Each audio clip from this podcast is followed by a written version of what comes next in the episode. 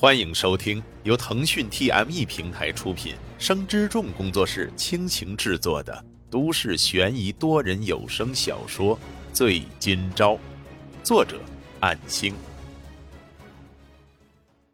第九章，唐明镜把仅仅用过几天的这台笔记本电脑放在了桌上，并且把适配器接上电源，以确保电池的电量。再将一张明信片放在了笔记本的上面，然后冲着里面喊道：“小张，我有事先走了，注意身体。”在和厨房相连的盥洗室里，沈金钊应了一声，听到关门的响声。当沈金钊走出客厅之后，看到桌上的笔记本电脑，卡片上面写着：“迟到的生日礼物，使用过几天，请别介意，已经开通了无线上网。”近期可安心使用，尽快从消沉中恢复吧。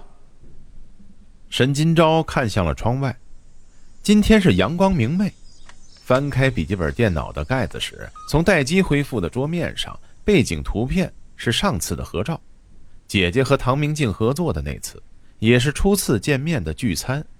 当他看见屏幕右下角的时间，已经到了不得不出门的上午九点半。于是，沈金钊匆匆地关闭了电脑，出门而去。在公寓小区的转角，唐明镜坐在车里，看着匆匆走出小区大门的沈金钊。副驾驶座上还有一台笔记本电脑，屏幕上的静止图像是从赠予的电脑摄像头传来的。即使沈金钊关闭电脑，只要笔记本电池还有电，摄像头仍旧工作，负责监控可视范围。唐明镜驱车跟了上去，并不知道正被跟踪的沈金钊还怀着乐观的心态前往十点打工的场所。这里是六号那天来过的餐饮店，依旧是九块钱的时薪。唐明镜在街道对面停好车，透过玻璃窗就这么监视了超过六个小时。沈金钊这才离开了那家店，随后并没有折返回家。而是朝着另一条路走去。唐明镜驱车跟踪之后，发现沈金钊走进了间隔不到百米的一家洋快餐的炸鸡店里。他很快的换好衣服，就出现在玻璃房旁边擦桌子，收拾完客人的餐后残留物，直到六个小时以后，沈金钊再度离开。在晚上十一点之前，沈金钊来到一个街角的露天大排档，连衣服都不用换，只在腰间围了一块深色的兜布代替围裙，开始帮一个露出胳膊、只穿吊带背心的中年大汉摆桌子凳子，架起烧烤炉子，奔波取出餐具碗筷盆碟，把各类饮料和海鲜冰柜推出来。随着时间接近零点，档口的客人们是越来越多。除了老板之外，就一个中年妇女在记着餐单和负责收钱，而粗活重活都是沈金钊在做，包括斟茶递水、摆桌、送菜、端饮料和啤酒，还得保持着微笑面对，一直到深夜凌晨两点半，夜宵店打烊收摊，收拾所有东西之后，已经是凌晨三点。沈金钊接过几张钞票，唐明镜没能看清楚这深夜打工的四个小时。报酬一共有多少？长达十七个小时的监视，这就是沈金钊的一天。唐明镜远远看着他离开街角的背影，这次总算是往家的方向走去了。就连一直在暗处监视的他，都有点坐不住了。这沈金钊是从前天还是昨天就开始这样高强度的打工呢？按照现在的他而言，想找一份固定工作是不可能的，因为随时都可能被传唤出庭。如果是按月计薪的工作，还真的帮不了他。唐明镜在附近的酒店住了一晚，从客厅那台笔记本的摄像头偷录的影片来看，沈金钊回到家之后就去洗澡，然后回房关上门，没有多余的举动。唐明镜把录像切换到动态警报。把眼镜摘下来，脱了外套，也迅速的入睡了。直到上午八点，笔记本传出了警报声，那是摄像头的监控捕捉到客厅出现的动态，意味着沈金钊已经起床了。看了看时间，这才几个小时。沈金钊有睡足最起码的四个半小时吗？唐明镜匆匆的出门，再度跟踪上，直到沈金钊坐上了公车，一路去到医院。他偷偷的跟上来到沈明月的病房附近。他发现沈金钊进病房大约十分钟都没出来，于是悄悄的过去窥视。沈金钊手里还拿着一个盆和毛巾，走到病房的洗手间里。似乎是刚为沈明月擦拭过手和脚，然后回来坐到病床边，给沈明月的四肢做点简单的活动，甚至都有些打瞌睡，但是仍然提起精神做完了全部的流程。又过了半个小时，已经是早上九点多，沈金钊离开了病房，在唐明镜的跟踪下，今天一整天从十点开始，又重复了一次昨天的流程。虽然在车里也能做不少的事儿，可是唐明镜反而觉着很累，也为沈金钊的决定感到不可思议。他这样下去真的合适吗？如此的毅力，说明他和普通人略有不同，又或者是环境逼迫一个人面对，不得不这样做。直到沈金钊再次来到半夜的那个大排档，这次唐明镜在零点。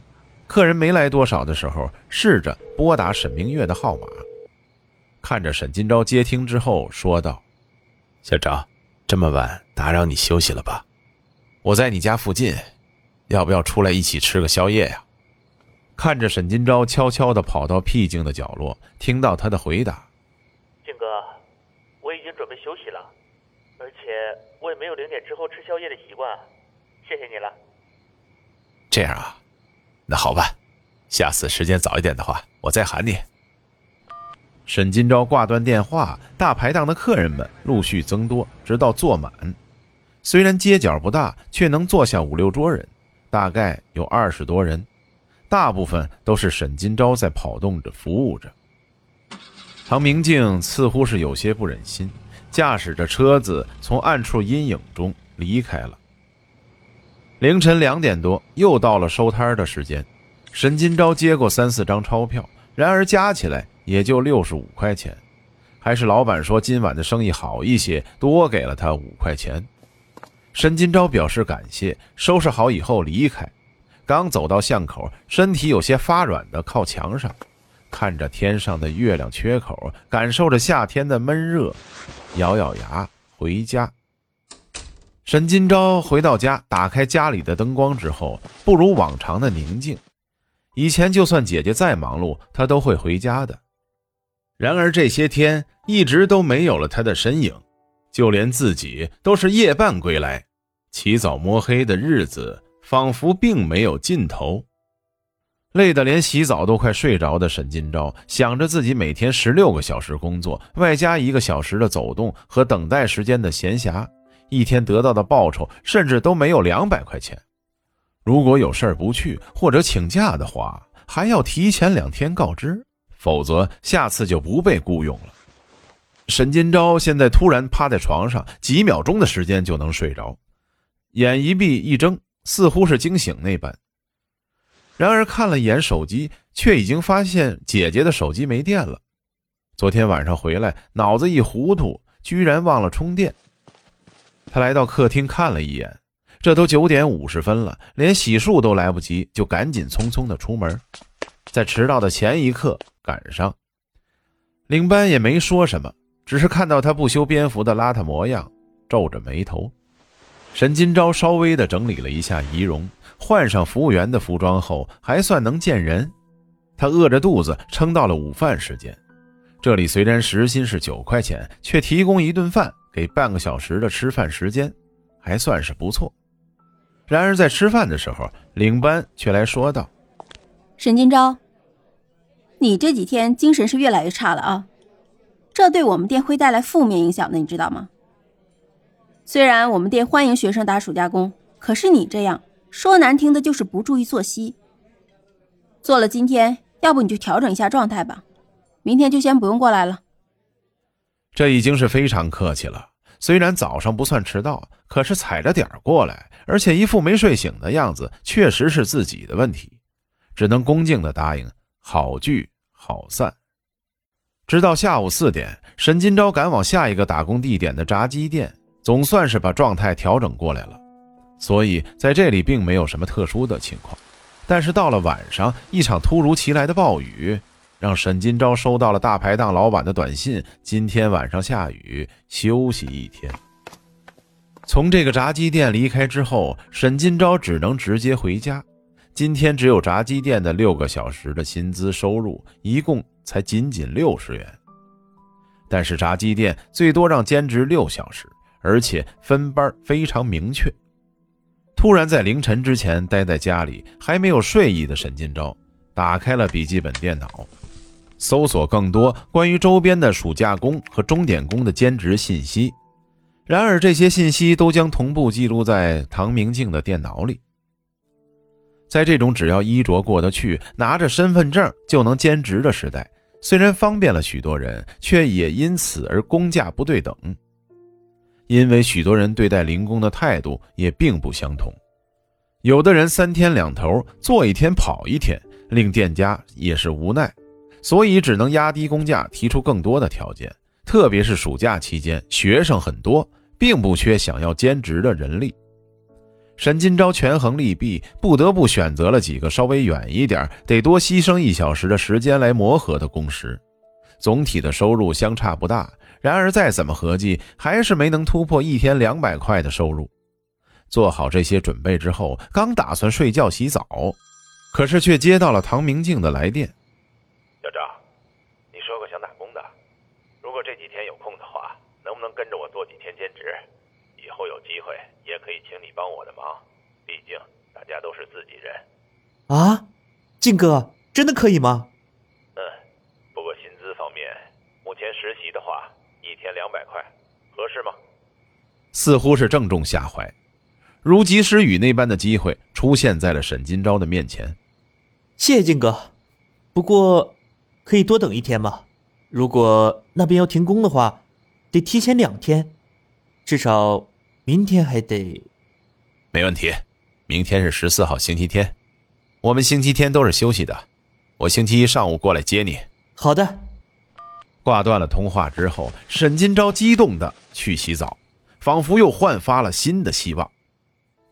然而，在另一边，唐明镜面对着笔记本电脑，上面全部都是沈金钊看过的痕迹。每天两百块钱，对于许多人来说已经是不低了。然而，却并不希望沈金钊在这种情况下倒下。起码在拿回那些文件之前，在他的案子审判之前，都希望他身体健康。或许也是心里觉得对不起他们姐弟吧。唐明镜合上了笔记本，来到酒店窗边。看着外面还在持续下着的雨水，回忆起自己的往事。本章播讲完毕，感谢您的收听。若您喜欢，就请动动手指分享和订阅吧，谢谢。